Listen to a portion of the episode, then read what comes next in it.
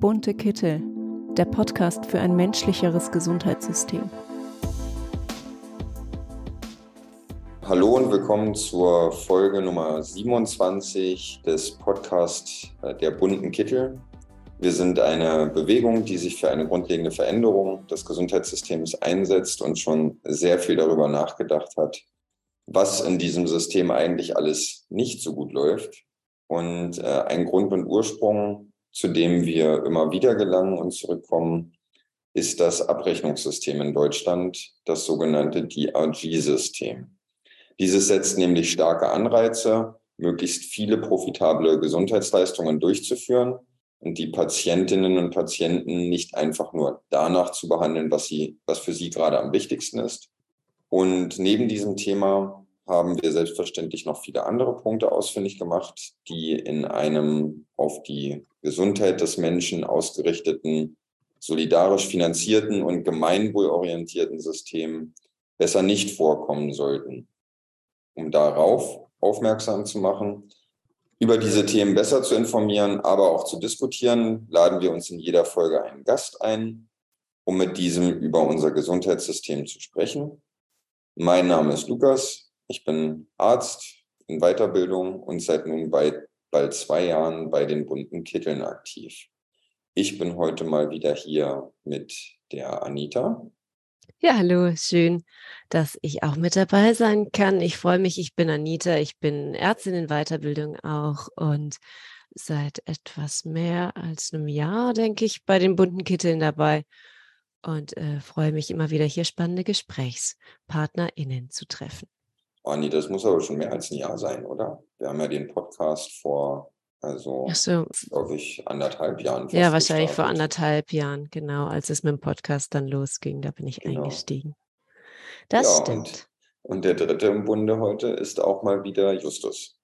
Hallo, äh, ich freue mich auch wieder heute dabei zu sein. Ähm, genau, ich beginne mein Medizinstudium in Hamburg äh, zu diesem Wintersemester und ich bin bei dem bunten Kittel jetzt bald, äh, auch ein Jahr bald, aber genau. Genau, seit der, äh, im Prinzip seit der Bundestagswahl letztes Jahr, wenn man so will. Ne? Ja, genau, stimmt. genau. Ja, okay, schön, dass wir ähm, wieder alle da sind und dann soll es eigentlich auch schon direkt losgehen. Unser heutiger Gast ist Galina Fischer. Galina und ich kennen uns vom Hartmann-Bund, kennen es äh, zumindest virtuell. Äh, und der Hartmann-Bund ist eine Interessensvertretung für Ärztinnen und Ärzte. Und sie ist heute hier, weil sie nämlich in der Schweiz arbeitet. Darüber und die Unterschiede zum deutschen Gesundheitssystem wollen wir unter anderem sprechen. Und somit erstmal herzlich willkommen, Galina. Vielen Dank, Lukas, und euch zwei anderen für die Einleitung und vielen Dank, dass ich da sein darf. Mein Name ist Galina Fischer, wie du schon gesagt hast. Ich bin Ärztin, ähm, ich bin Fachärztin für Radio-Onkologie und Strahlentherapie. Ähm, auch in der Medizin und unter den Kollegen, das ist nicht die, die die Bilder machen, sondern das ist die, sind die, die die Krebspatienten bestrahlen nach oder vor oder während einer Krebsbehandlung. Ähm, ich bin, ich sage mal, in meinem Erstleben, ich habe noch ähm, mit meinem Medizinstudium Chemie studiert und promoviert. Das heißt, ich bin ähm, doppelt promoviert, sowohl in Chemie als auch in Medizin und arbeite in der Schweiz zurzeit ähm, im Kantonsspital Winterthur. Das ist ein öffentliches Krankenhaus, öffentlich nicht universitäres Haus ähm, und bin da als stellvertretende Oberärztin ähm, tätig. Ja. Ich, achso, Ach so, äh, ja, mach, mach weiter, Galina, mach weiter. Nein, genau. Also genau, zum Hartmann-Bund. Ich bin eben ähm, geschäftsführende Vorständin im Hartbahnbund. Das bedeutet, dass ich dort äh, im Gremium ähm, gewählt wurde, ähm, was die Geschäfte bzw. die Verbands, ähm, ja, die Verbandsausrichtung auch ein bisschen äh, ja, einwirken kann mit meinem ähm, Input. Vor allen Dingen wichtig, ähm, dass sich auch junge Leute dort immer wieder engagieren und zeigen. Deswegen ist es auch wichtig, dass Lukas dabei ist. Wir diskutieren immer wieder kontrovers. Aber gerade der Ansatz auch von den bunten Kitteln ähm, ist ja ein sehr humanistischer und ein sehr wertvoller Ansatz, ein sehr ethischer Ansatz, was in der Medizin auch nicht immer heutzutage ähm, vorhanden ist. Und deswegen freue ich mich, dass ich ähm, auch da sozusagen in meiner Funktion über diese ähm, Verbindung bei euch heute sprechen darf. Ja, dann danke erstmal für das Lob und äh, für die Einleitung deinerseits. Da hast du ja fast so äh, ein, zwei Fragen uns schon so ein bisschen vorweggenommen, aber das ist ja äh, überhaupt nicht schlimm. Ich wollte nämlich auch sagen, ohne viel äh, vorwegzunehmen, dass du so einen gewissermaßen illustren Karriereweg schon hinter dir hast und eben doppelt promoviert bist, zusätzlich, glaube ich, sogar noch ein MBA hast. Stimmt das? Haben nicht machen. Machen noch, okay. Auch machen, no, noch, noch nicht beschwören. Gut, dann, dann werden wir äh, unter anderem noch darüber reden müssen, ähm, wie, wie viele Stunden dein Tag so hat. Anscheinend ja mehr als 24. Ähm, müssen wir noch ein paar Tipps uns abholen. Aber ähm, vielleicht kannst du noch mal ein bisschen früher einfach anfangen und unseren Zuhörerinnen und Zuhörern einen kurzen Überblick noch mal geben, wie alles so begonnen hat bei dir. Vielleicht äh, ähm, so für die meisten geht das ja dann so nach dem Abitur nochmal in eine neue, neue Lebensphase und wie sich das so bei dir entwickelt hat, wie du dann am Ende praktisch jetzt da bist, wo du, wo du bist. Genau, das ist eine Frage, die ich tatsächlich sehr häufig bekomme, auch ob ich das geplant habe, meinen mein Lebensweg, weil zwei Hauptstudiengänge zu studieren und eine naturwissenschaftliche Vollzeitpromotion plus eine Medizinpromotion ist ja jetzt nicht ähm, das, was man sich vielleicht mit sechs Jahren, wenn man gefragt wird, überlegt zu antworten.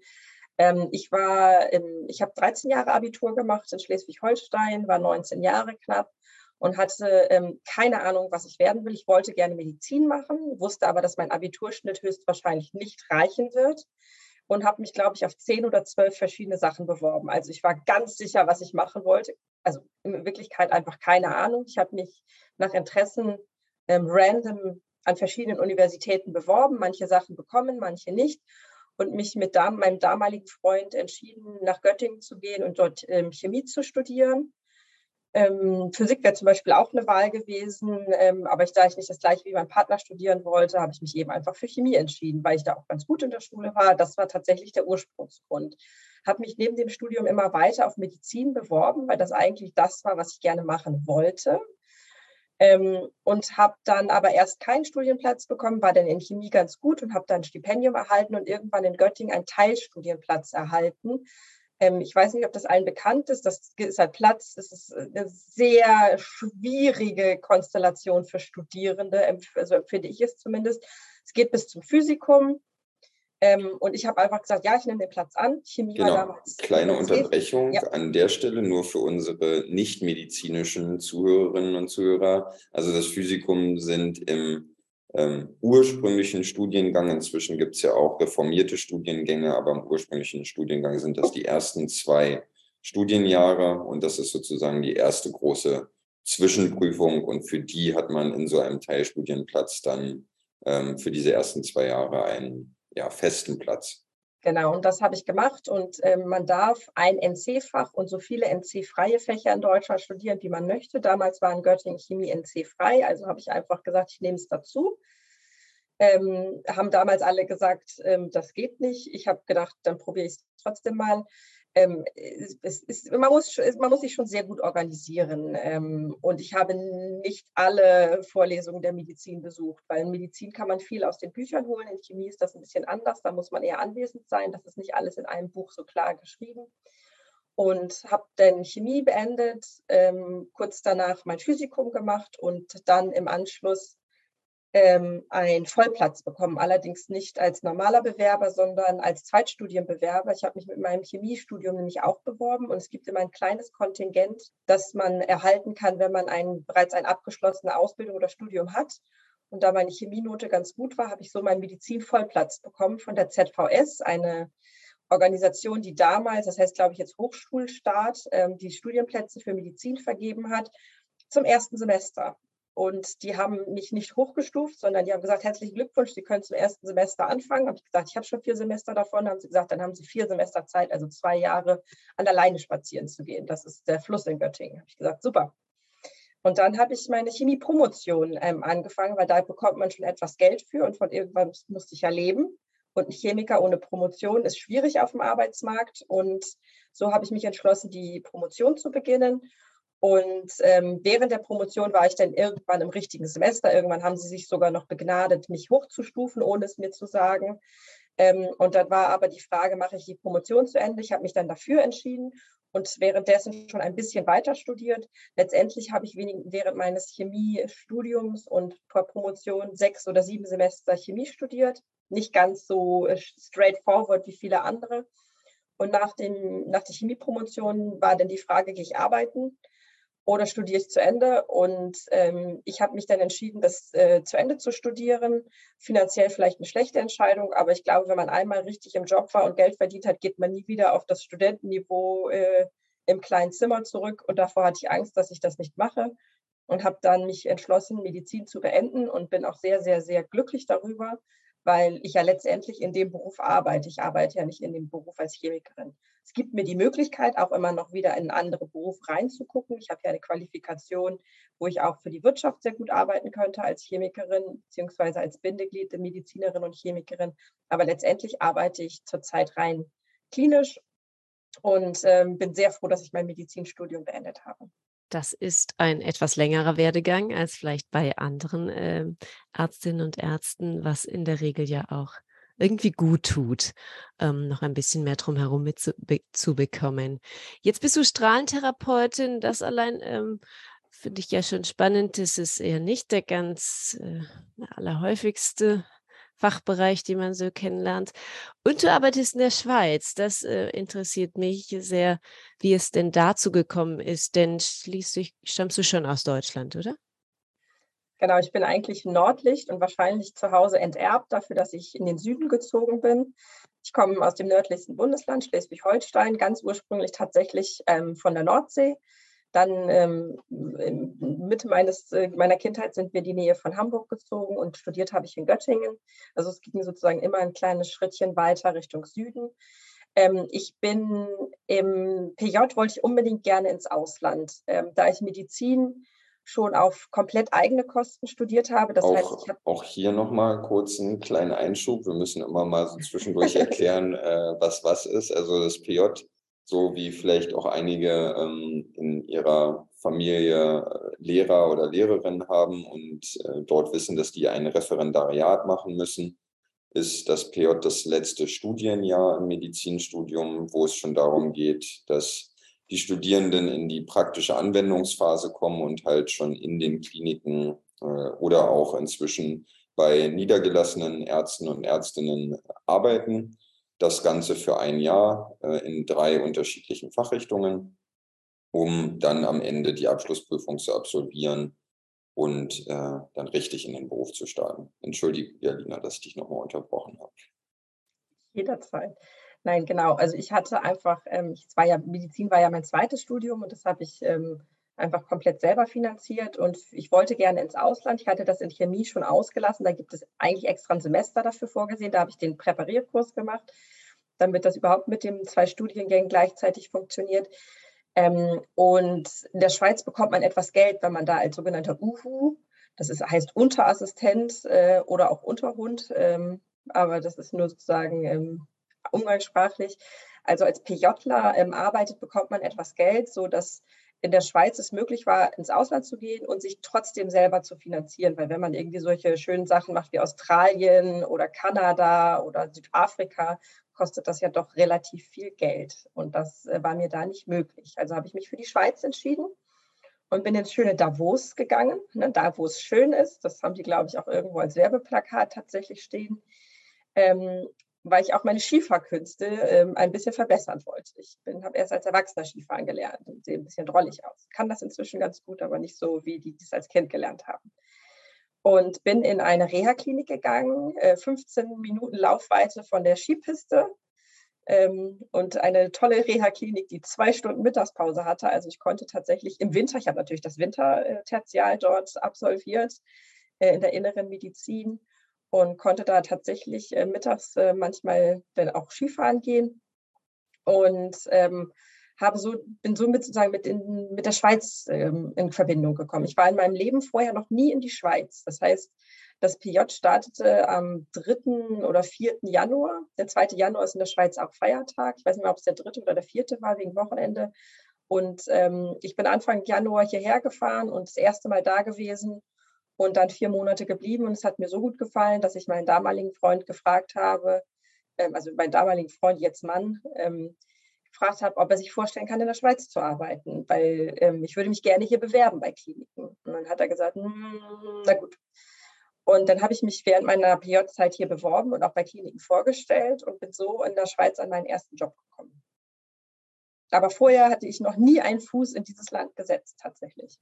Das klingt aber auch nach einem äh, sehr herzlichen Start, wenn man in der Mittagspause Skifahren geht. Vielleicht nicht gerade das, was sonst Medizinstudierende von ihrer äh, PJ-Zeit erzählen. Ähm, und dann hatte ich tatsächlich auch ein bisschen das Drumherum also gelockt. Jetzt interessiert mich aber, wie das denn mit der Weiterbildung da funktioniert im Vergleich zu Deutschland. Kannst du das überhaupt beurteilen? Ich meine, jetzt hast du deine gesamte Facharzt, Ärztin Weiterbildung dort in der Schweiz gemacht. Ich nehme an, das dauert genauso irgendwie vergleichbar mit Deutschland fünf Jahre oder wie funktioniert es?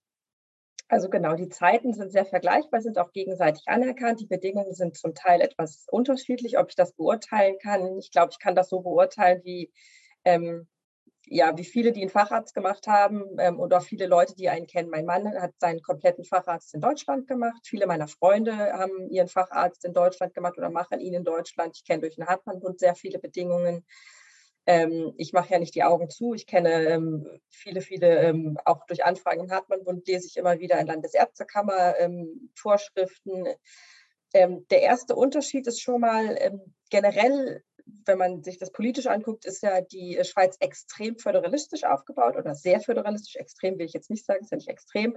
Noch föderalistischer als Deutschland üblicherweise. Aber die Facharztausbildung ist zentral geregelt. Das bedeutet, ähm, der Facharzt läuft ähm, immer gleich. Das heißt, das ist nicht kantonal unterschiedlich. Kantone ist das Äquivalent ähm, zum Bundesland in Deutschland. In Deutschland ist es ja bundeslandabhängig. Jedes Bundesland hat eine eigene Ärztekammer. Dafür ist die Schweiz ich vermute mal einfach nicht groß genug. Es gibt nur eine Ärztekammer, sozusagen die FMH. Ähm, und deswegen ist es ein bisschen einfacher, zwischen den Kliniken zu wechseln. Es ist auch teilweise gewollt oder gewünscht. Mein Facharzt zum Beispiel ist es vorgeschrieben, ich muss zwei Kliniken durchlaufen. Das ist Pflicht in der Strahlentherapie. Und ich muss sogar noch einmal die Abteilung wechseln. Also ich habe für meinen Facharzt ein Jahr Nuklearmedizin gemacht, habe PET-CTs äh, also Herztelegraphie ist aber auch viel PET-CTs befundet, ähm, weil es Pflicht ist, dass man ein Jahr in der Strahltherapie in einer fachfremden Disziplin, in einer fachfremden, aber verwandten Disziplin arbeitet. Heißt es so schön. Also ich kann nicht äh, mich um Hühneraugen kümmern an Füßen, sondern es muss schon etwas, äh, was auch später mit meinem Fach äh, in Verbindung steht, sein. Aber ich hätte zum Beispiel auch innere Medizin machen können. Ich hätte auch machen können Dermatologie, Radioonkologie ähm, hat ja ganz viele ähm, Hautnebenwirkungen, solche Dinge. Und äh, das ist aber für alle ähm, angehende Fachärzte in der Schweiz gleich. Also diese, diese Bedingungen gibt, sind nicht unterschiedlich, wo man wohnt. Das ist zum Beispiel ein Unterschied. Ähm, es ist äh, das E-Logbuch, ähm, als ich hierher gekommen bin, gab es das bereits. Ähm, ich weiß nicht, wann Sie das eingeführt haben, das habe ich jetzt nicht recherchiert. Ähm, also für mich sozusagen war es, war es einfacher. Das war tatsächlich, der E-Log war nicht der Grund, sondern für mich war der Grund die Bedingungen und die Weiterbildung und die Fortbildungsregelungen. Ähm, es gibt äh, gewisse Fortbildungstage, die von Klinik zu Klinik unterschiedlich sind, die aber auch bezogen werden und auch üblicherweise bezahlt zu einem, bis zu einem hohen Prozentsatz, also 190 oder 80 Prozent mit Unterkunft und auch genommen werden sollen bzw. müssen, das heißt, wenn man es nicht macht, ein, zwei Jahre, dann wird man darauf angesprochen, warum man denn nicht auf Fortbildung fährt. Und in der Facharztausbildung sind gewisse Fortbildungen auch Pflicht. Also ich musste zum Beispiel drei Kurse in einem gewissen Bereich machen. Ähm, und das ist dann auch ganz klar, dass der Arbeitgeber das übernimmt. Das habe ich eben bei meinem Mann erlebt. Ähm, der hat in fünf Jahren, glaube ich, eine Woche gekriegt. Also da durfte er schon dankbar sein an der Uniklinik, dass er fünf Tage zugestanden bekam aber selbstverständlich auf eigene Kosten. Ja, und das ist etwas, ähm, was mich der, extrem gestört hat. Genau, an der Stelle können wir vielleicht mal kurz einwerfen. Also nur auch nochmal zum Verständnis, das äh, Logbuch sind, ähm, ja, ist ein äh, Heft, wenn man so möchte, inzwischen auch hier in Deutschland elektronisch verfügbar, selbst in Deutschland elektronisch verfügbar. Ähm, es ist eine, ein Heft, wo man dokumentieren soll, welche Fortschritte man in der Weiterbildung zur Fachärztin oder zum Facharzt macht. Ähm, und äh, auch noch, um, um dich hier in deiner Aussage zu unterstützen, Galina, also meine Freundin zum Beispiel, die ist hier in Magdeburg in einer Uniklinik tätig und hier wird bis auf den Notarztkurs ähm, keine einzige Weiterbildung sonst bezahlt, zumindest in der Anästhesie, wo sie tätig ist. Also äh, in Deutschland ist das tatsächlich sehr, sehr schlecht geregelt. Ja. Aber das hängt von der Klinik ab. Also das hängt absolut von der Klinik ab. Gut genau. finanziert, äh, das ist ganz unterschiedlich. Ja, ja, Das, das stimmt, das, das muss man äh, absolut dazu sagen. In meiner Klinik äh, ist, das, ist das auch etwas besser auf jeden Fall. Aber es gibt eben immer noch viele Kliniken, das wollte ich damit eigentlich ausdrücken, wo es leider wenig bis gar nicht geregelt ist. Ich bin mir auch sicher, dass es in der Schweiz Unterschiede gibt. Ähm, aber äh, generell ist es schon so, ich weiß, dass mein Mann, als wir hergezogen sind, ähm, zwei Jahre nichts eingereicht hat. Einfach weil er mit Arbeiten und Zurechtfinden beschäftigt war. Und dann ist er von seinem, man, er hat eine, einen Tutor sozusagen, jetzt nicht der Chef, sondern ein, ein Arzt, der schon weiter ist, Facharzt, leitender Arzt ist, der ihn so ein bisschen ähm, anleitet und bei, sag ich mal, Karrierefragen ein bisschen berät. Und da ist äh, sozusagen, da wurde dann gesagt, es ist negativ aufgefallen, dass er noch nicht auf Fortbildung war. Und dann musste, hat er sich ganz schnell was rausgesucht. Ähm, einfach nur, das, das, das, ist, das war aus Deutschland nicht gewohnt. Weißt du, das ist nach dem Motto, da, wenn man was eingereicht hat, was zu den Ferien auch noch fünf Tage Abwesenheit. Ähm, und dann lässt man es irgendwann, weil es ja sowieso monatelange Diskussionen geben kann. Und das finde ich aber einfach schade, äh, weil Fort- und Weiterbildung ähm, einfach so wichtig sind, auch wenn man den Facharzt hat, das hört ja nicht auf. Ähm, die Medizin bleibt ja nicht stehen. Und ähm, auch wenn man den Facharzt hat, man ist ja dann nicht irgendwie ähm, ein, ein, ein Superbrain und kann alles in der Medizin, weil man muss immer noch unglaublich viel dazu lernen. Und selbst wenn man schon viele Jahre dabei ist, darf man gerne auch Dinge wieder auffrischen. Und ich finde, die Kultur ähm, ist in Kliniken sehr unterschiedlich ausgeprägt, ähnlich wie mit den Arbeitszeiten. Es gibt Kliniken, die halten sich super dran, es gibt Kliniken, die halten sich nicht so super dran. Aber das gibt es, glaube ich, in beiden Ländern. Aber meine Überstunden, muss ich gestehen, in allen Kliniken, in denen ich hier bisher war in der Schweiz, ähm, habe ich ähm, abfeiern können, beziehungsweise vergütet habe ich bis jetzt noch nichts bekommen, sondern ich konnte immer frei nehmen. Man darf aber nicht vergessen, ähm, um es nicht zu romantisieren, ich habe zurzeit in der Klinik 50 Grundstunden, also meine Arbeitszeit sind 50 Stunden. Wir haben längere Arbeitszeiten hier. Das relativiert dann auch den höheren Verdienst wieder ein bisschen und es gibt üblicherweise weniger Arbeit, äh, weniger Ferien. Ich habe zurzeit 25, in der Klinik vorher hatte ich 48 Stunden und 23 Tage Urlaub. Ähm, also das ist ich, also ich arbeite schon, ich habe das mal auf eine Jahresarbeitszeit, glaube ich, umgerechnet, sechs bis acht Wochen, je nachdem, wo man in Deutschland arbeitet. Wenn man 38,5 Stunden hat, arbeite ich sechs bis acht Wochen sozusagen im Jahr mehr als deutsche Kollegen, die wirklich an diese 38,5 Stunden sich halten können. Dann kenne ich natürlich meine Freunde aus den Unikliniken, ähm, die freuen sich über 50 Stunden, weil die sind deutlich länger da in den Unikliniken. Ich sage jetzt mal böse Unikliniken, aber weil ich kenne es hauptsächlich aus Unikliniken und die kriegen keine einzige Überstunde aufgeschrieben was natürlich ähm, Unding ist für die Mitarbeiter. Und auch nicht mehr rechtens, aber trotzdem es immer noch praktizierte genau. Realität. Genau, ja. nicht, nicht, nicht so legal, aber trotzdem ähm, kennen wir alle Leute in der Medizin, die unter solchen Bedingungen arbeiten. Aber ich kann da tatsächlich ähm, immer nur sagen, dann muss man mit den Füßen abstimmen und gehen. Nicht jeder hat die Wahl, das ist auch ganz klar. Aber ähm, es gibt einfach gewisse Bedingungen, ähm, die ich nicht bereit war zu akzeptieren, unter denen zu arbeiten.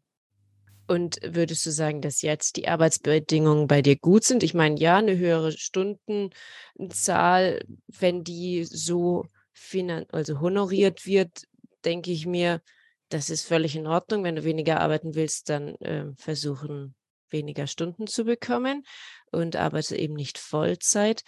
Hm, weniger Urlaub finde ich tatsächlich, macht doch was aus. Ähm, aber es geht ja häufig auch darum, wie ist denn die Personalbesetzung überhaupt? Das ist ja das, was Pflegende und äh, Ärzte, Ärztinnen oft beklagen, dass einfach zu wenig Personal da ist und man deswegen nicht gut arbeiten kann, so wie man sich das wünscht. Kannst du das irgendwie vergleichen oder sagen, ob das in der Schweiz besser funktioniert? Also es ist, glaube ich, auch die Arbeits, ähm, die, sozusagen die Auslastung ist ja auch schon von den verschiedenen Fachrichtungen unterschiedlich. In der Strahlentherapie sind wir da, glaube ich, noch insgesamt sowohl in Deutschland als auch in der Schweiz in den Fach, ähm, die es recht gut haben. Ähm, natürlich ist auch hier bei uns die Personaldecke mal mehr, mal weniger, aber generell ist sie besser. Ähm, die Schweiz hat ja die DRGs etwas später eingeführt, deswegen die negativen Wir Auswirkungen sind jetzt auch etwas später zu spüren als in Deutschland. Und ähm, generell ist es aber so, wenn, wenn es fehlt, fehlt es auch an Pflege. Also wenn Klin äh, also, ähm, Stationen geschlossen werden, dann ist es meistens wegen ähm, Pflegekräftemangel, wegen Ärztemangel. Die Schweiz ähm, hat ja etwas bessere Bedingungen ähm, als Österreich, äh, Italien, Frankreich und Deutschland, so dass sie davon profitieren, dass sie doch Zuzug haben, also ihren eigenen Mangel noch ganz gut ausgleichen können. Ob das jetzt nun gut ist, ist eine ganz andere Frage, weil natürlich die Ärzte in den Ländern auch wieder fehlen.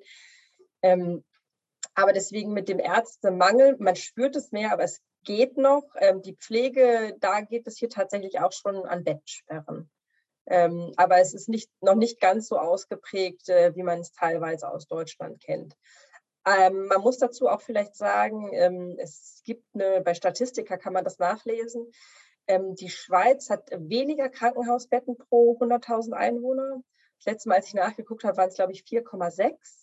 Die Deutschen lagen bei irgendwie 7,5 oder 8. Also die haben fast doppelt so viel Krankenhausbetten pro 100.000 ähm, Einwohner.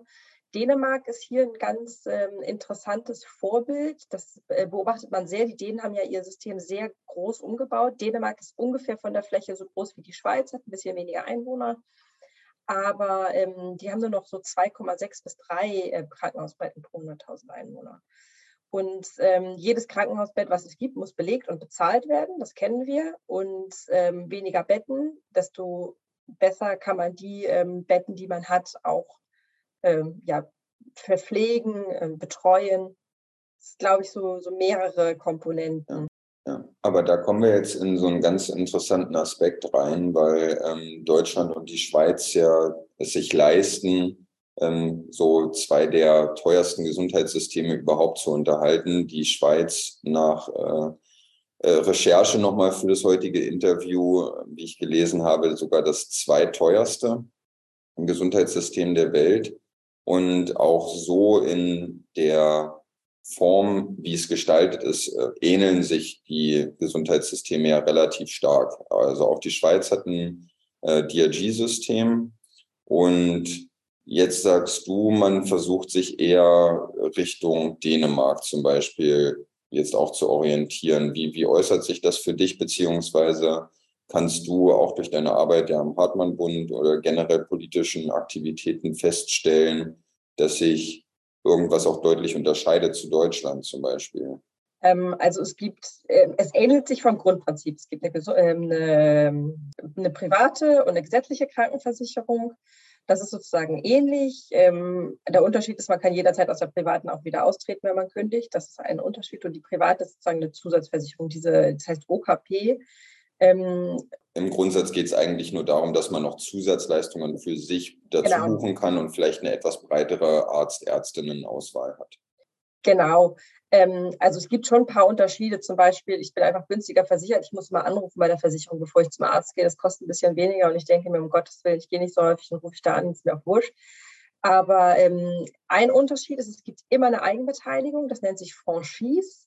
Das darf man selber wählen. Je nachdem, wie hoch man die wählt, ähm, desto viel, desto günstiger oder teurer ist die Police, die man bezahlt. Das sind äh, zwischen 300 Franken. Im Moment ist ja, sag ich mal, Franken und äh, Euro ungefähr gleich. Und das Maximum wäre 2500. Und dazwischen gibt es so Stufen. Das, ähm, also die 300, unter 300 kommt man nicht raus. Plus eine Eigenbeteiligung ähm, von 10 Prozent für die ersten 7000 Franken. Das heißt, bis die ersten 7000 ähm, Franken Gesundheitskosten zahlt man je 10 Prozent. Das heißt, wenn ich 1000 ausgebe ähm, oder meine Krankenkasse, zahle ich davon 100. Wenn die 2000 ausgibt, zahle ich davon 200. Das bedeutet aber im Maximum, wenn man die zweieinhalbtausend hat plus die 700, dass ich eine maximale Eigenbeteiligung von 3200 im Jahr haben kann. Das wäre das Maximum für Leistungen, die übernommen werden. Wir reden jetzt nicht über kosmetische Dinge oder sowas, die sowieso nicht von der Krankenkasse bezahlt werden. Das ist ein Unterschied. Äh, dies gibt es beides immer, außer Kinder, die sind davon befreit bis 18, aber sonst hat man das immer. Das heißt, es gibt eine gewisse Eigen, ja, größere Eigenverantwortung. Ähm, es gibt auch solche Sachen, wie wenn man den Rettungsdienst ruft, wird grundsätzlich überprüft, warum man den gerufen hat und ob das notwendig war. Also das bedeutet, wenn man einfach sagt, oh, mein Bein tut weh, äh, ich kann nicht selber ins Krankenhaus fahren, dann ist man eher verpflichtet, ein Taxi zu rufen, weil ähm, außer das Bein ist jetzt, sage ich mal, gebrochen und blutet ähm, aus, aus allen Poren, dann ist das sicherlich eine ähm, Leistung, die übernommen wird. Aber wenn man das einfach macht, ähm, weil irgendwie man selber nicht Auto fahren kann, soll man eher mit dem Taxi fahren und das Taxi kann man dann auch bei der Krankenkasse einreichen. Es wird dann von vielen auch übernommen, aber ähm, es gibt so ein bisschen mehr Eigenverantwortung.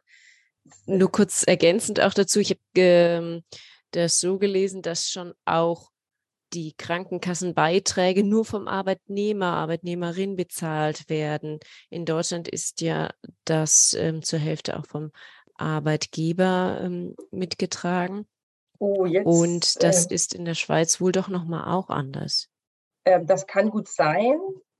Das weiß ich tatsächlich gar nicht. Damit habe ich mich nicht beschäftigt.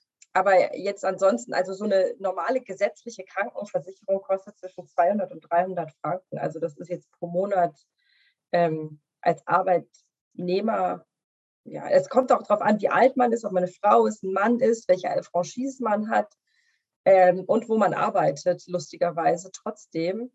Ähm, aber das, also es sind jetzt keine Unsummen, die man für Krankenversicherung zahlen muss von irgendwie 3000 äh, Euro oder so im Monat. Aber das kann gut sein, dass das äh, nicht vom Arbeitgeber übernommen wird. Was ein Unterschied ist hingegen, wenn man in der Schweiz über acht Stunden in der Woche arbeitet, ist man voll unfallversichert über den Arbeitgeber. Das ist Pflichtleistung des Arbeitgebers. Das heißt auch Privatunfallversichert. Das heißt, wenn ich einen Skiunfall habe, ähm, ist das über meinen Arbeitgeber abgesichert. Das wäre wieder etwas, was man in, Deutschland nicht hat. Das, da wäre ja nur Arbeit und Arbeitsweg abgesichert. Ähm, aber das tatsächlich, das, äh, worüber das finanziert wird, muss ich gestehen, habe ich mich nie mit befasst. Ich bezahle es einfach jeden Monat. Das klingt alles ein bisschen komplexer, könnte in einigen Fällen äh, gut funktionieren. Zum Beispiel finde ich es spannend, dass geprüft wird, ob ähm, quasi ein Anruf beim Rettungsdienst äh, berechtigt ist oder nicht, ähm, was irgendwo dann nett klingt, weil es vielleicht nicht ganz so viele Fahrten gibt, die eigentlich nicht notwendig werden, auf, wären. Auf der anderen Seite ähm, erhöht es den Druck, sich, also des Menschen, sich vielleicht auch überlegen müssen, ähm, oh, bleibe ich am Ende darauf sitzen, dass ich einen Rettungsdienst gerufen habe. Und ja, das sind alles keine riesigen Summen für Menschen, die irgendwie ein vernünftiges Gehalt äh, bekommen. Wiederum für Menschen, die im äh, Niedrigverdienerbereich sind, ist, glaube ich, auch das mit dieser Eigenbeteiligung dann wiederum gar nicht so ohne. Aber ja. Ja, aber du darfst nicht vergessen, also ein Haarschnitt für eine Frau kostet hier 70 Euro, ne? Also 70 Euro einmal waschen, schneiden und nichts nix fancy. Ähm, also eine, eine Friseurin kann von ihrem Gehalt äh, tatsächlich hier vernünftig leben ähm, weil das einfach, da muss man sich dran gewöhnen. Wenn man, wenn man weiter irgendwie 8,50 bezahlen möchte, ähm, wie ich das irgendwie in Göttingen getan habe, dann äh, muss man immer nach Deutschland fahren. Das ist mir aber zu weit zum Friseur, sonst zahlt man dafür 70 Euro. Ähm, das heißt, ähm, Lohn wird, also sozusagen ähm, Dienstleistung wird sehr gut bezahlt. Auch meine Reinigungsfrau und meine Babysitterin kriegen nicht so viel weniger Stundenlohn als ich als ähm, jetzt Assistenzärztin gehabt habe. Ähm, das, das, das ist einfach, aber dafür können die auch von ihren Tätigkeiten leben. Ja. Ähm, und das, das muss man sich einfach, das ist, ist eine anderes, andere Herangehensweise. Und das ist generell in der Schweiz so, dass Eigenverantwortlichkeit deutlich, deutlich größer geschrieben wird. Die haben ein soziales Netz, aber die erwarten auch, dass man äh, selber vorsorgt für viele Sachen. Ähm, und ja, es ist sicher nicht für alle möglich. Da gibt es dann aber auch Hilfen. Also es ist nicht so, dass man dann äh, raus, sozusagen rausgeschmissen wird oder der Blinddarm nicht operiert wird, weil man die Franchise gerade nicht aufbringen kann. Es ist sowieso, dass die Krankenkasse in Vorleistung tritt, äh, üblicherweise, und man dann eine Rechnung bekommt. Man bekommt aber auch die Rechnung auch als Normalversicherter. Ich, ich wollte noch mal zu den Kliniken fragen, ähm, äh, wie es mit den Kliniken ist. Also in, du hattest, glaube ich, gesagt, du bist bei einer öffentlichen Klinik. Genau, und wie auch da der finanzielle Druck eben ist auf die Kliniken, ähm, auch mit dem DRG-System eben ist, schwarze Zahlen zu schreiben und so weiter. Ähm, Ja, danke, du hast mich wieder an eine Sache noch erinnert, die ich erzählen wollte, und zwar die Kliniken. Natürlich, die haben auch Druck, Schwarzzahlen zu schreiben. Generell ist die Privatisierung auch hier in vollem Gang. Es hängt alles ein bisschen hinterher. Ähm, dem deutschen System in der Entwicklung, ähm, weil die DRGs etwas später eingeführt wurden. Aber ähm, es gibt hier auch Privatkliniken, die Aktiengesellschaften sind, die dieses Cherry-Picking machen und nur lukrative ähm, Dinge durchführen. Die ähm, öffentlichen Häuser die Maximalversorger haben natürlich einen Kostendruck, auch trotzdem schwarze Zahlen zu schreiben und äh, vernünftige Leistungen äh, zu erbringen ähm, obwohl der, der Patientenmix ja deutlich schlechter ist als in Privatkliniken, weil ähm, dort nicht ausgesucht wird. Maximalversorger können ja dann auch nicht mehr wegüberweisen, außer in ganz extremen Spezialfällen. Ähm, man merkt das schon. Als normaler Arzt ist es so, dass das jetzt auf mein Handeln glücklicherweise keinen Einfluss hat ähm, auf meine Arbeitsbedingungen bisher auch noch nicht so unendlich viel. Es ist nicht so, dass irgendwie uns das Lohn gekürzt wurde oder noch mehr Stunden draufkommen. Das gibt es ja dann auch immer wieder ähm, in der Diskussion, dass man einfach die Mitarbeitenden zwei Stunden länger arbeiten lässt oder so und sowas kompensiert. Ähm, was aber zum Beispiel passiert ist im Kanton St. Gallen, ähm, dass äh, die hatten viele mehr, viel mehr Kliniken und die haben die kleinen Kliniken größtenteils geschlossen. Ähm, da gab es einen Plan, das hieß, glaube ich, 5 plus 3 oder 3 plus 5. Ähm, müsste ich jetzt nochmal googeln. Ähm, die haben nur die großen Standorte erhalten und haben kleine, ähm, kleine Häuser, die auch ähm, dem Öf der öffentlichen Hand gehörte, geschlossen, gegen ähm, auch viel Druck aus der Bevölkerung. Ähm, es ist einfach unbeliebt, Krankenhäuser zu schließen, auch in Deutschland, weil natürlich der kurze Weg ähm, ja, beliebt ist. Aber man muss sich einfach ähm, überlegen, kleine Häuser, die nur eine ganz, ganz ausgewählte Dinge anbieten können, weil sie gar nicht alle Fachrichtungen haben, ob das äh, notwendig ist oder ob man nicht vielleicht sieben Minuten länger mit dem Auto wohin fahren kann. Und dort sind, ich glaube, vier oder fünf Standorte von kleinen Kliniken geschlossen worden. Und das ist zum Beispiel etwas, ähm, das ist ähm, in Nordrhein gibt es da jetzt einen Krankenhausplan, die versuchen, ihre Kliniken besser zu vernetzen aufeinander abzustimmen. Ähm, aber dass sozusagen ein Bundesland sich hinsetzt und sagt, so hier und da machen wir zu, da machen wir zu, da machen wir zu, ist ja nicht nur sozusagen vom Bundesland, sondern man müsste ja auch bundeslandübergreifend gucken, weil es gibt ja auch an den Grenzen große Häuser. Ähm, wenn in Bayern eins drei Kilometer steht, braucht Baden-Württemberg genau daneben ja nicht auch einen Maximalversorger. Aber da müsste man sich mal das überlegen. Das ist einfach unbeliebt, extrem vor allen Dingen in der Bevölkerung, dadurch natürlich in der Politik, weil Politiker wollen ja nicht unbeliebt in der Bevölkerung sein. Aber ähm, das, ja, das ist ein schwieriges Thema. Aber ich glaube schon, dass ähm, die Landschaft weder in der Schweiz noch in Deutschland, die es zurzeit gibt, so aufrechtzuerhalten sind, weil es einfach nicht finanzierbar ist. Weil das System wird immer ähm, größeren Finanzdruck bekommen die, die, und vor allen Dingen die Privaten, die ja dann auch noch ausschütten wollen. Die Stellschraube, wo sie es am einfachsten können, ist einfach Personal ähm, ja, zu quetschen, abzubauen, wie auch immer, da Geld rauszuholen. Und ähm, da muss man einfach gucken, ja, wie, wie, wie rentabel sind einige ähm, Häuser. Das heißt, wie rentabel, es soll nicht nur um rentabel gehen, wie notwendig sind einige Häuser.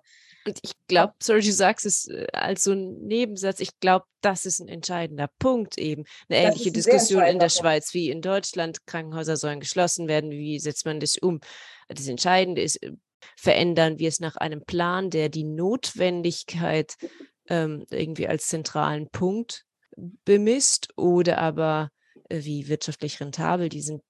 Danach würde es sich ja ganz deutlich unterscheiden. Und ähm, ja, Schließungen werden immer viel kritisiert werden, wenn sie aber nach einem gut funktionierenden Plan ähm, gemacht werden. Vielleicht funktioniert es dann auch einfach besser. Das äh, muss man anschauen. Nur wenn das aus der wirtschaftlichen Notlage heraus passiert, ist es ja was anderes, als wenn das aus der Notwendigkeit der Bettenauslastung passiert. Genau, gar keine Frage. Es ist nur so, es ist ja ein Krankenhaus, es ist ein Arbeitgeber. das sind so viele Sachen, die da reinspielen. Erstmal muss man die Bevölkerung ähm, aufklären und auch vielleicht sagen, hm, wenn ihr ein bestimmtes Ohrenimplantat möchtet, ein Cochlea-Implantat, muss man das an 15 Kliniken in Deutschland, ich, ich weiß nicht, an wie viel das angeboten wird, machen, reichen nicht vier. Kann man für so einen Eingriff nicht etwas fahren? Ist es nicht wichtiger, dass man nur die kleinen Sachen vor Ort machen kann, sozusagen? Ähm, das, ist, das, das, muss man, das muss akzeptiert sein in der Bevölkerung. Das nächste ist aber auch die Arbeitnehmer. Also ein Krankenhaus ist ein großer Arbeitgeber. Ähm, das bedeutet weitere Wege zum Arbeiten. Es werden, wenn das in medizinische Gesundheitszentren umgebaut wird, werden nicht alle Mitarbeiter bleiben können. Auch die würden unzufrieden sein. Und ähm, in dem Sinne ist doch jeder irgendwie so sein kleiner eigener Lord und möchte für sich selber das Beste. Das ist ein gewisser Egoismus, den haben wir ja alle, ist ja auch gesund. Aber dem Allgemeinwohl tut es zurzeit nicht gut, dass äh, jeder Patient sagt, ich möchte so schnell wie möglich in eine Klinik und jeder Arbeitnehmer sagt, ich möchte so einen kurzen Arbeitsweg wie möglich. Wenn das sozusagen der Status quo bleibt, dann müssten ja alle Häuser erhalten bleiben und dass das auf lange Sicht möglich ist, das glaube ich einfach nicht. Ähm, das sieht man schon äh, daran, dass die Personaldecke peu à peu immer dünner wird und irgendwann kollabiert das System einfach. Irgendwann ist es nicht mehr möglich, äh, mit diesen wenigen Personen das aufrecht zu erhalten und ähm, dann lieber es geordnet machen, anstatt die Kliniken ausbluten zu lassen, ähm, wie es zum Teil, was heißt jetzt passiert, aber jetzt auch gewollt wird oder akzeptiert wird einfach als Kollateralschaden, ob es von der Gewinnmaximierung ist oder ähm, einfach dadurch, dass man nicht mehr Leute hat. Aber ähm, es ist, man müsste, es müsste mal jemand angehen, aber es es, ist gar, es gibt jetzt auch von der Bundesregierung, da ist jetzt ja das, so ein Kabinett geformt, das sich damit auseinandersetzen will. Da ist der Satz gefallen, wir wollen das an den Wünschen und dem Bedarf der Bevölkerung ähm, orientieren. Und da muss man sagen, was, was der Bedarf ist, ist das, was man sozusagen möchte. Das ist das mit diesen extrem kurzen Wegen. Oder ähm, weil ich denke nicht, dass es ganz, ganz wichtig ist, innerhalb von fünf Minuten in einem Krankenhaus zu sein, sondern ich glaube, dass es wichtig ist, in einem vernünftigen Zeitrahmen in einem Versorger zu sein, der eine gute Qualität bietet. Ja, Und aber nach, nach diesem Konzept gibt es ja auch schon Modelle, der Marburger Bund hat da was vorgestellt, es gibt auch schon ähm, weitere Modelle, wo eben genau geregelt ist, so, ja, was brauchen wir eigentlich äh, eine Anfahrt von äh, maximal 30 Minuten bis zu einem Notfallversorgungszentrum. Und klar, so Dinge, die irgendwie Wahlleistung sind oder die sowieso gut planbar sind, die müssen nicht schnell erreichbar sein. Das Cochlea-Implantat kann auch in der äh, Uniklinik gemacht werden, die anderthalb Stunden entfernt ist. Das, äh, ich glaube, darüber muss man sich nicht streiten. Aber dass das Ganze irgendwie nach so einem Modell aufgestellt wird und umgesetzt wird, ist auch schon eine Herausforderung. NRW versucht da gerade ja ein neues äh, Konzept und macht so einen Modellversuch, in dem sie die Kliniklandschaft neu ähm, organisieren.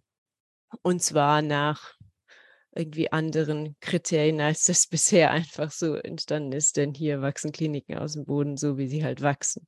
Oder sind es bisher zumindest. Ähm, aber das scheint es ja in der Schweiz gar nicht so viel anders zu sein. Doch, also die können, also die, das, die, das Problem, das, das gibt es auch, wenn ähm, Kliniken gebaut werden, wird ja von der öffentlichen Hand. Also das heißt, wenn eine Regierung beschließt, sie baut eine Klinik, dann baut sie die, dann hat sie die Investitionskosten für den Bau. Ja, es gibt auch noch Unterhaltungskosten und weitere Investitionskosten, aber generell die Betten unterhalten werden ja von der Krankenkasse von der Krankenkasse, die gar keinen Einfluss darauf hat, wann, wo und wie ein Krankenhaus gebaut wird. Hm, aber die Unterhaltungskosten an sich werden ja von den Krankenkassenbeiträgen von uns allen getragen, also durch die Krankenkassen. Die Verteilung wird dann wieder durch die Ärzte geben. Also die, die Investitionskosten äh, sollen ja, die, soll ja die öffentliche Hand äh, tragen, was ja, dem sie ja auch nicht nachkommt, muss man ja sagen. Das ist ja auch eines der großen Probleme in Deutschland, dass die, die Länder ähm, ihren Pflichten, ähm, die Kliniken zu finanzieren, ja auch nicht äh, nachkommen. Deswegen werden ja Investitionskosten aus den laufenden äh, Kosten ja abgeschöpft. Da ist tatsächlich der MBA sehr interessant. Das ist mal etwas, äh, wo man versteht, warum, wieso, weshalb eigentlich Entscheidungen getroffen werden, die natürlich wirtschaftlich sinnvoll sind, aber ähm, für, für, die, ähm, ja, für die Arbeitsbedingungen ähm, eine Katastrophe.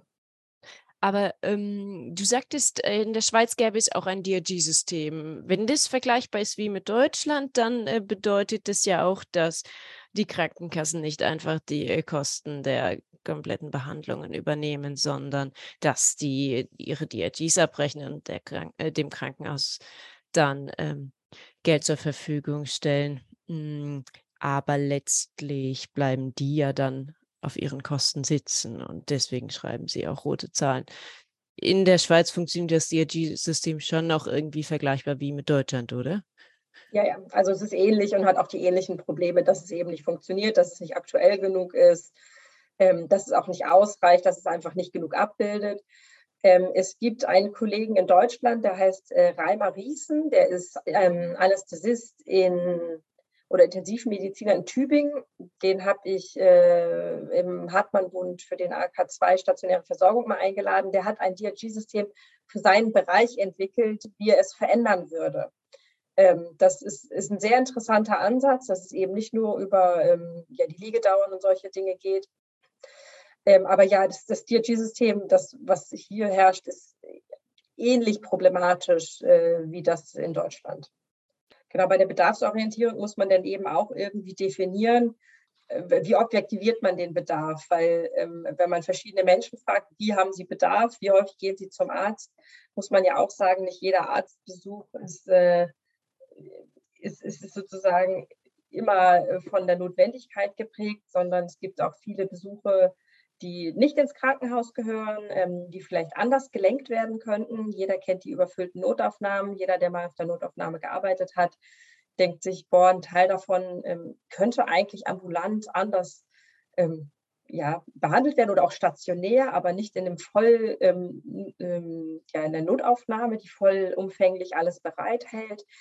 Ähm, aber das ist ja auch ein großer, äh, oder hat sich die Politik ja jetzt gerade verschworen, ähm, etwas zu bearbeiten, die Sektoren, die doch in Deutschland extrem getrennt sind, ambulant und stationär, ein wenig mehr zu vernetzen und diese Sektorengrenze ja etwas verschwimmen zu lassen. Das nennt sich jetzt nicht mehr, ähm, ja, das nennt sich sektorenübergreifendes ähm, Arbeiten, dass es denn nicht immer daran scheitert, ja, das darf ich Ihnen nicht geben, äh, das müssen Sie sich jetzt so und so besorgen. Das ähm, ist ja auch so, eine, so ein Problem immer gewesen bei den Krankenhausentlassungen am Wochenende inzwischen darf man ja zumindest ein bisschen Medikamente mitgeben, dass die Patienten nicht sofort zur Notapotheke rennen müssen.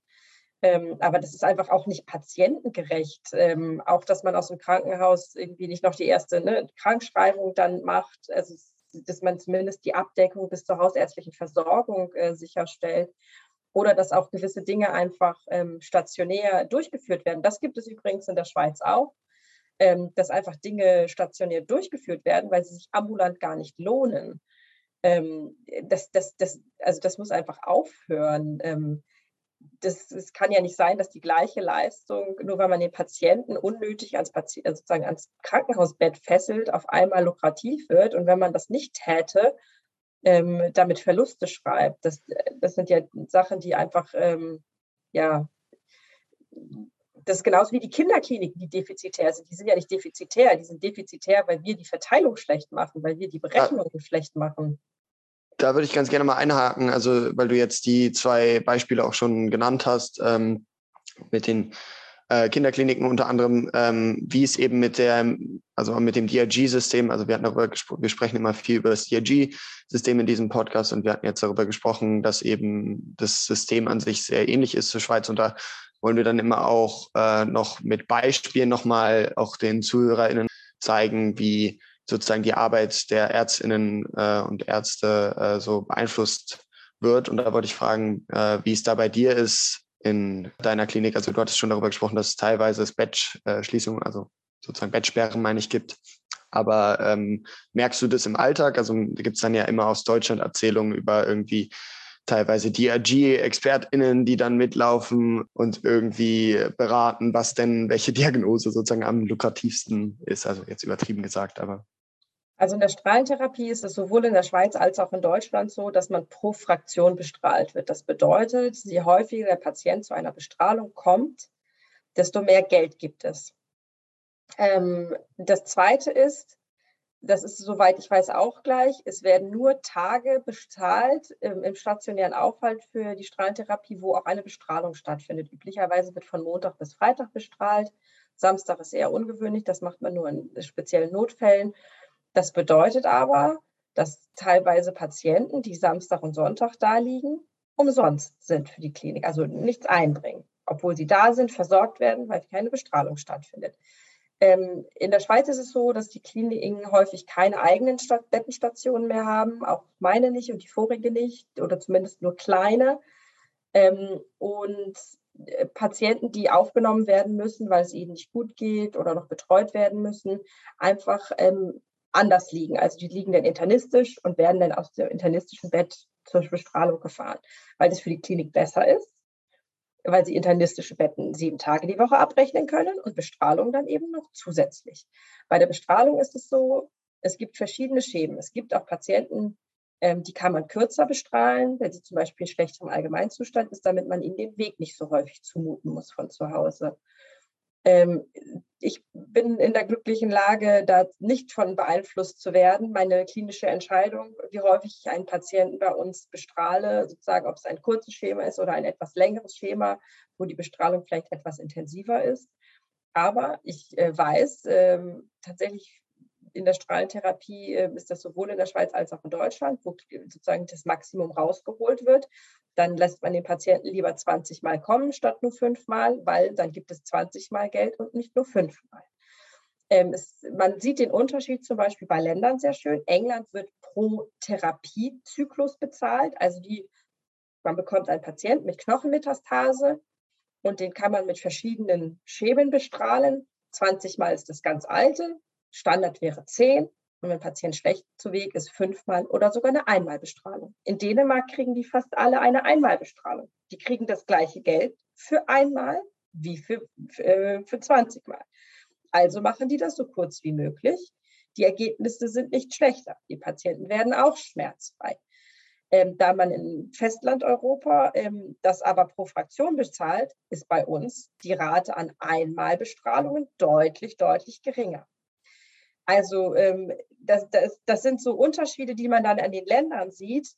Ähm, ich, äh, toi, toi, toi, Klopf auf Holz. Ähm, ich lasse mich da bisher zum Glück und mein Chef oder meine Chefs bisher haben da auch keinen kein, kein Druck ausgeübt, sondern da war dann sagen, was ist das, was der Standard, was ist das Beste für den Patienten, was ist das Maximum, was wir geben können. Aber ähm, Patienten, die wirklich schlecht zu Weg sind, die darf ich auch mit einmal bestrahlen. Das ist kein Problem in meiner Klinik. Da kriege ich nicht äh, Ärger, dass das sozusagen nicht lukrativ wäre. Aber ich weiß, dass Kliniken das versuchen zu vermeiden, weil das eben am wenigsten Geld bringt in der Schweiz und in Deutschland. Und da muss man sich einfach auch überlegen, wie, wie geht man damit um? Natürlich, Gesundheitssystem ist immer auch politisch geprägt. Was wird wie vergütet? Und es soll nicht sein, sozusagen Vergütung über Qualität. Das heißt, wenn eine Therapie besser ist und die einfach länger dauert, mehr kostet, wie auch immer, dann soll sie den Patienten auch zugutekommen. Aber wenn es gleichwertige Alternativen gibt, Patientenzeit, gerade in Patienten, die palliativ sind, mit denen ich ja auch viel arbeite, da ist die Zeit am Lebensende ein Unterschied, ob er einmal in die Klinik fährt oder ob er vier Wochen lang jeden Tag in die Klinik fährt. Man klaut dem Patienten auch Lebenszeit damit. Und da muss man dann einfach immer gucken, das ist, das ist, das ist auch Fingerspitzengefühl, auch in der eigenen Klinik und auch im, im Umfeld. Man darf natürlich dann ne, kein Nestbeschmutzer sein sozusagen und sagen, ui, ähm, aber das, das, ist ja viel schlechter, weil in irgendeinem Unterpunkt, in irgendeiner Subanalyse dann diese Kurzschemen dann doch irgendwie anders sind, weil nichts ist immer komplett gleichwertig. Aber wenn es im Schmerz ansprechend gleich ist, ist es eine, eine valide Therapie. Und da kann man ähm, die Unterschiede schon sehen. Ich äh, fühle mich im Moment einfach in der glücklichen Lage, dass ich diesen Druck direkt im Arbeiten nicht fühle. Aber ähm, das bedeutet nicht, dass er nicht kommt. Und er kommt dann irgendwann auch in die Guidelines. Ähm, so wird es dann häufig ja durchgesetzt, dass irgendwann die Krankenkassen sagen, sie vergüten nur noch das und das das ist dann ja auch wieder, da sind sie, Krankenkassen sind ja nicht das Böse, das Böseste, was wir haben, sondern sie sorgen dafür, dass wir solidarisch äh, die Gesundheitskosten verteilen und dass eine Gesundheitsversorgung für alle möglich ist. Und manchmal sorgen sie auch dafür, dass Kliniken äh, nicht mehr sinnlose Sachen machen oder vielleicht sinnlose, vielleicht einfach mal ähm, auch wirtschaftlichere Sachen in gutem, sag ich mal, in, in gutem Setting. Das ganze äh, System ist einfach extremst komplex mit so vielen Akteuren, die aber alle auch immer auf ihren eigenen Vorteil aus sind, auch die Ärzteschaft, also auch wir selber dürfen uns da nicht ausnehmen. Ähm, und man muss dann versuchen, objektiv einen Kompromiss zu finden für ein, ja, ein solides, qualitativ hochwertiges, aber auch bezahlbares System.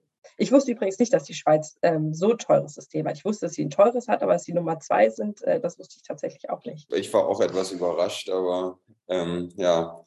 Galina, wir haben jetzt äh, schon einiges an Zeit, an Zeit rum. Ähm, wir stellen immer wieder fest, dass wir die, die Podcasts wahrscheinlich auch irgendwie äh, noch deutlich länger laufen lassen könnten, so auch heute. Vielen, vielen Dank für die Einblicke, die du uns mal gegeben hast in so deine Arbeitswelt, auch in das äh, Schweizer System. Vielleicht ganz am Ende noch, ähm, manchmal machen wir das ganz gerne, gib uns doch mal einen ähm, Ausblick, wie du dir ein Gesundheitssystem der Zukunft wünschen würdest, beziehungsweise vorstellen könntest im, im positiven Sinne? Und oh, jetzt fragst du zwei Sachen. Ähm, ich glaube ja nicht an das Gute im Menschen. Das ist als Arzt vielleicht manchmal schwierig. Ähm, also ich glaube, das, was ich glaube, was passieren wird, äh, ist, ist nicht so schön. Das, was ich mir wünschen würde, ähm, wäre ein, ein sinnhaftes, respektvolles System, aber auch mit Zweckmäßigkeit. Das heißt, ähm, sowohl von ähm, der Ärzteschaft oder der Belegschaft, den Kliniken, den Aktionären auch mal innehalten und nicht immer mehr haben wollen, aber auch von den Patienten nicht immer mehr fordern. Also dass sowohl äh, die eine als auch die andere Seite mal hinterfragt, ähm, ob das wirklich nötig ist, was man jetzt macht oder was man will.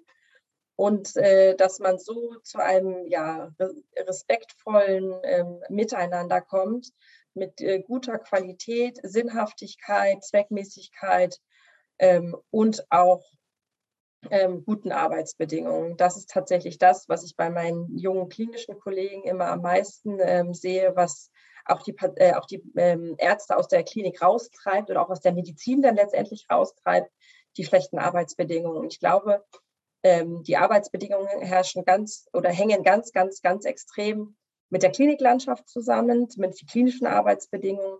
Und wenn wir nicht hinbekommen, äh, das sowohl in dem einen als auch in dem anderen Land hinzubekommen, wird es schwierig. Ähm, und ich frage mich, wer mich dann ähm, am Ende versorgen soll. Ja, und das, das gilt ja eben nicht nur für die Ärzteschaft, das versuchen wir von Bunte Kitteln eben auch immer zu betonen, genau. sondern halt auch für wirklich alle Berufsgruppen. Ähm, äh, für gerade die größte Berufsgruppe, ähm, die Pflege, ja sogar noch mal mehr fast. Da kann man auch nochmal auf die unsere anderen Folgen auch nochmal hinweisen aus den verschiedenen Berufsgruppen, also die Initiative Notaufnahmen retten zum Beispiel äh, oder Professor Dr. Tegetow unter anderem über Hebammenwissenschaften. Ja, vielen Dank an Galina Fischer, dass du heute hier warst. Vielen Dank, Galina, für den Einblick. Ja. Ich danke euch, dass ihr ähm, mich eingeladen habt und dass ihr das eine Stunde ertragen habt, dass ich so viel und schnell rede. Das bekomme ich immer wieder gespiegelt. Frau Fischer, Sie reden so schnell und so viel. Oh, das äh, passt für ein Podcast-Format ganz gut. Ja. Und umso mehr Informationen haben wir bekommen. Ach, alles gut. Ja, effektiv. Genau. Effektiv bin ich auch, das weiß ich. Nein, vielen Dank. Es ist äh, sehr interessant. Äh, aber auch ich habe wieder viel gelernt. Und äh, ich hoffe, ihr macht mit eurer guten Arbeit weiter, weil nur, nur wenn es sozusagen ähm, ja, Ströme gibt, die nicht rein ökonomisch getrieben sind, dann wird sich etwas ändern. Aber finanzieller Anreiz ist leider sehr effektiv. Äh, damit kann man sehr viel steuern. Ja, zumindest, äh, zumindest noch, aber so wie du gerade ja schon in deiner letzten Ausführung gesagt hast, auch äh, geht es ja glücklicherweise, muss man sagen, immer mehr darum, in unserer heutigen Welt auch ein sinnvolles Maß zu finden. Und äh, vielleicht erleben wir das ja auch noch alle, dass äh, das auch finanziell irgendwann Einzug erhält, dass sich die Menschen auch auf ein sinnvolles Maß an finanziellen Mitteln beschränken können. Lukas glaubt an das Gute im Menschen. ja, was bleibt uns anderes übrig? Ja, vielen Dank, Alina. Ja, genau. Danke. Danke. Mach's gut, Galina. Mach's gut. Ciao, ciao. Ciao. Vielen Dank an äh, Galina Fischer. Und damit geht auch unsere Folge 27 zu Ende. Schön, dass ihr uns wieder zugehört habt. Und wenn es euch gefallen hat, dann geht doch einfach gern mal bei Apple Podcasts rein und gebt uns eine gute Bewertung, wenn ihr das denn da hört. Das ist einfach die größte Plattform und damit helft ihr uns noch mehr Menschen mit unseren Themen zu erreichen. Ansonsten findet ihr uns überall da, wo es Podcasts gibt. Und äh, wenn ihr noch mehr von den bunten Kitteln erfahren wollt, dann schaut auch gern mal auf Facebook, Instagram oder Twitter vorbei oder auf unserer Website äh, bunte-kittel.de und äh, schreibt uns zum Beispiel eine E-Mail. Wir versuchen auch alles zu beantworten und uns bei euch dann rückzumelden. Wenn ihr Valenzen habt und euch sagt, Mensch, die haben recht, für dieses Thema muss mehr getan werden, dann können wir jede und jeden in unserem Team gebrauchen und ihr könnt euch in dem Bereich, in dem ihr arbeiten wollt, einfach einbringen. Schaut doch einfach mal vorbei, meldet euch bei uns, wir freuen uns. In diesem Sinne, es war wieder eine schöne Folge. Danke Justus und danke Lukas. Danke. Ja, danke schön. Macht's gut alle miteinander. Tschüss. Dann bis Tschüss. zum nächsten Mal. Tschüss.